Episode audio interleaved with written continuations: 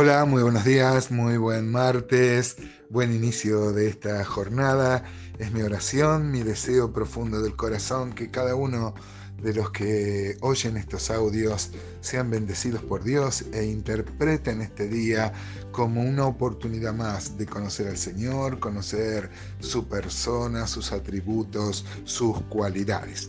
Y tomar ejemplo de lo que le pasó al pueblo de Israel. 1 Corintios 10 dice que todo lo que le pasó al pueblo de Israel es para nuestro ejemplo. Estamos en el capítulo 7 de Zacarías y ayer habíamos dicho que acá comenzaba una, una eh, sección más eminentemente práctica. Toda la Biblia es práctica, pero de manera especial Dios se ocupa de aspectos eh, que tienen que ver con el quehacer diario. Abandona Zacarías el lenguaje de las visiones para hablar directamente al pan pan y al vino vino, como se suele decir.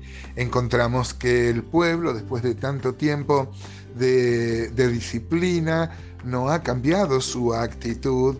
Ellos por el pecado habían ido a la cautividad, habían estado 70 años ahí y eh, seguían con una, una devoción eh, ficticia, una em, devoción externa, querían cumplir ritos más bien que cambiar el, corazón en buenas acciones, ¿no? Como si uno pudiera sobornar a Dios haciéndole este, ritos y ceremonias y no lo que Dios verdaderamente quiere, que es un corazón contrito, un cambio de actitud hacia Él y hacia los demás.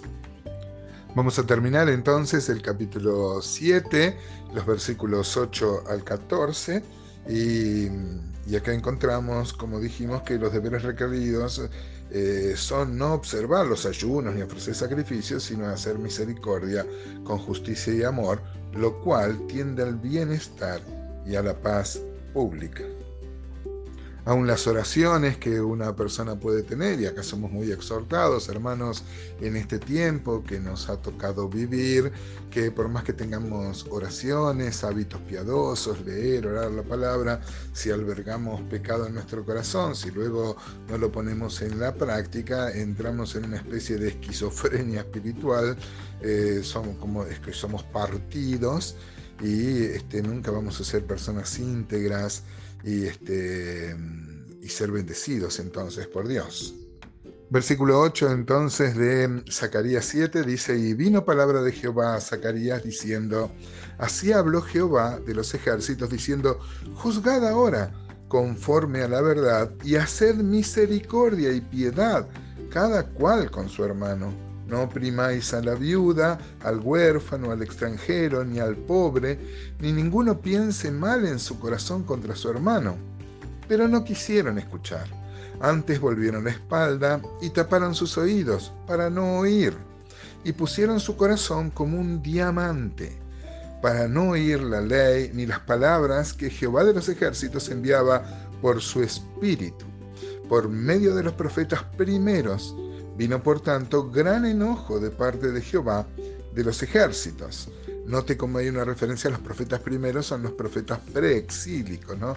los grandes profetas, Isaías, Jeremías, que habían profetizado acerca de lo mismo. Hay una unidad semántica en la significación en toda la revelación este, bíblica. Seguimos, Zacarías 7:13 dice, y aconteció que así como él clamó y no escucharon, también ellos clamaron y yo no escuché, dice Jehová de los ejércitos, sino que los esparcí con torbellino por todas las naciones que ellos no conocían, y la tierra fue desolada tras ellos, sin quedar quien fuese ni viniese, pues convirtieron en desierto la tierra deseable como muchas veces pasa, amados hermanos y hermanas, este, en la profecía bíblica y en especial en los profetas menores, se hablan de acontecimientos que tienen que ver con una realidad presente, un futuro inmediato y un futuro mediato que tiene que ver con el fin de los tiempos, con la escatología, la ciencia dentro de la teología que estudia los acontecimientos últimos. ¿no? Acá Dios se refiere que los profetas primero hablaron de ese pecado que mm, iba, mm, iba a provocar la ira de Dios Dios iba a usar a los babilonios, como pasó, y los iba a tomar en la cautividad, 70 años, van a estar en la cautividad de Babilonia, pero hay muchos que escaparon, que huyeron, se armó como una pequeña diáspora, ¿no? Bueno, no tan pequeña, y esa diáspora se ha repetido siempre hasta el día de hoy. Hoy el pueblo de Israel está dispersado por todo el mundo. El sionismo político ha logrado reunir una parte ahí en el Estado de Israel moderno, pero que era todavía una reunión cuando este Dios llame a todo su pueblo a heredar este reino, donde mm, también nosotros vamos a reinar. Por supuesto, somos la esposa del rey, ellos son los amigos del esposo. El versículo 10 dice, ninguno piense mal en su corazón, ¿no? Eh, fíjense cómo desde el comienzo de los tiempos, está citando acá los profetas menores, podríamos ver que podría citar a Levítico 19, 16, por ejemplo, que dice, no, no andarás chismeando entre tu pueblo, no atentarás contra la vida de tu prójimo, yo Jehová, no aborrecerás a tu hermano en tu corazón, razonarás con él para que no participes de su pecado, no te vengarás ni guardarás rencor a los hijos de tu pueblo, sino amarás a tu prójimo como a ti mismo. Yo, Jehová. Encontramos como Dios siempre apela al amor, al buen trato entre los hermanos, como desde el comienzo este, Dios estaba en contra del de, chisme y como en, en, el Nuevo Testamento, por ejemplo, el mismo Señor va a decir, doy un mandamiento nuevo y otra vez va a hablar del amor, porque era nuevo, porque era yo para que se amen, ese es el mandamiento, como yo os he amado. El tema de amarse ya estaba, pero había un nivel mayor, que es amarnos como Él nos amó, o sea, con un amor sublime, sumum y que no esperaba retribución. Y si hablamos de consejos prácticos, podríamos tomar todo el libro de Proverbios y bueno, y todos los profetas que en realidad apuntaban a cambios en, la forma de, de, ver la vida y de caminar por la vida. Pero dice el 11, pero no quisieron escuchar, antes volvieron la espalda y taparon sus oídos para no oír. ¿no?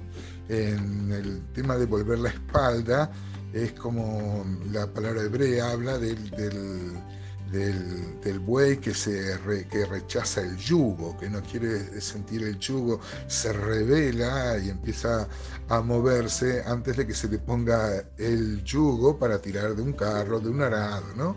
esta rebelión que ha caracterizado no solo al pueblo Israel, al ser humano en general, ante, eh, ante el llamado de Dios. Dice acá que pusieron su corazón como diamante, ¿no? Este, el diamante es el, mineral más duro que hay, con el que se puede romper cualquier otro mineral, ¿no? Este, esto me hace acordar que Dios, a través de Cristo, iba a poner un corazón de carne, de carne, ¿no? Uno podría pensar que un corazón de diamante es muy valioso, pero no, acá toma la figura por lo duro, ¿no? ¿Qué tal? ¿Cómo está tu corazón, hermanos? ¿Tenés un corazón sensible a la voz de Dios o duro como una piedra, duro como una roca, duro como un diamante? Que Dios nos bendiga y en este martes, martes podamos este, enternecer nuestro corazón hacia su voluntad.